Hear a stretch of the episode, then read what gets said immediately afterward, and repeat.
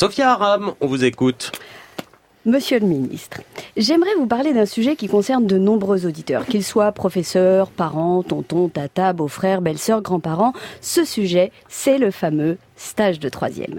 Vous savez, cette première confrontation à la vie active qui permet notamment à des hordes de collégiens de venir se perdre aux quatre coins de la maison ronde, ils n'ont pas encore compris le principe, pendant que d'autres découvrent les joies de l'empilement de cartons dans un dépôt d'un Lidl, de Juvisy, voire celui de l'ennui, devant, enfin les joies, pardon, de l'ennui devant la table de ping-pong du foyer socio-éducatif de leur bahut pour ceux qui n'auraient pas eu la chance de trouver un stage.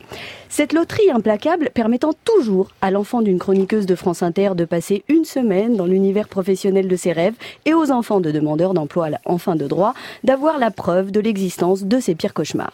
Si vous ajoutez la question des inégalités territoriales et celle du capital social et culturel nécessaire pour se connecter avec le monde professionnel, le stage de troisième n'est plus seulement un outil de reproduction sociale, on est carrément dans l'eugénisme social.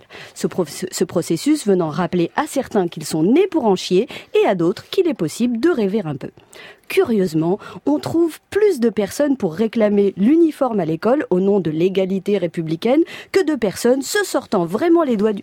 Enfin, pour s'activer à faire du stage de troisième un outil vraiment républicain. Comme quoi, on peut passer du temps à repeindre les élèves en bleu, en rose ou en vert, à se demander lesquels pourront faire du latin ou de l'informatique et se contrecogner violemment de la nécessité de lutter concrètement contre le déterminisme social.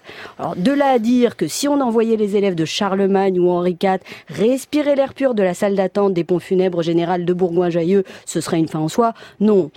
Je dis simplement que ça pourrait permettre, pendant ce temps-là, aux enfants des employés de ce même établissement de découvrir des métiers dont ils n'imaginent même pas l'existence il y a un site qui fait le job. Ça s'appelle Viens voir mon taf. Ce sont trois femmes, deux journalistes d'Europe 1, Virginie Salmen et Mélanie Taravant, et une professeure d'anglais à Romainville, Gaëlle Frilet, qui ont conçu une plateforme qui compense l'absence de réseau et ouvre des horizons nouveaux à des élèves de ZEP en les connectant avec des employeurs qui proposent de les accueillir. D'ailleurs, si parmi les auditeurs, il y a des personnes qui peuvent recevoir des élèves de troisième, il suffit de vous faire connaître sur le site viensvoirmontaf.fr, c'est assez bien fait.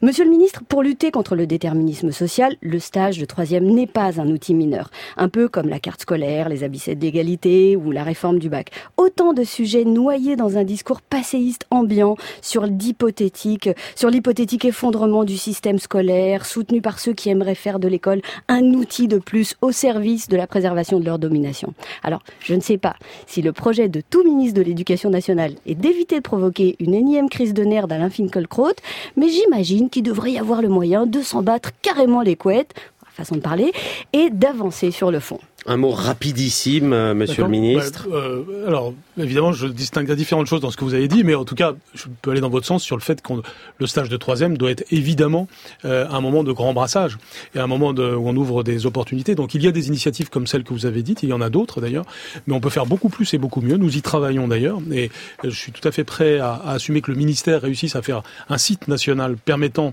euh, ce brassage que, que, que, vous évoquez. Je suis pas sûr qu'il faille opposer euh, l'objectif euh, très valable que vous dites à, à l'idée de vouloir remonter le niveau général. Euh, il faut et l'un et l'autre, bien entendu. Mmh. Euh, mais, ce, mais ce qui est certain, c'est que ce stage de troisième, c'est une bonne chose en soi.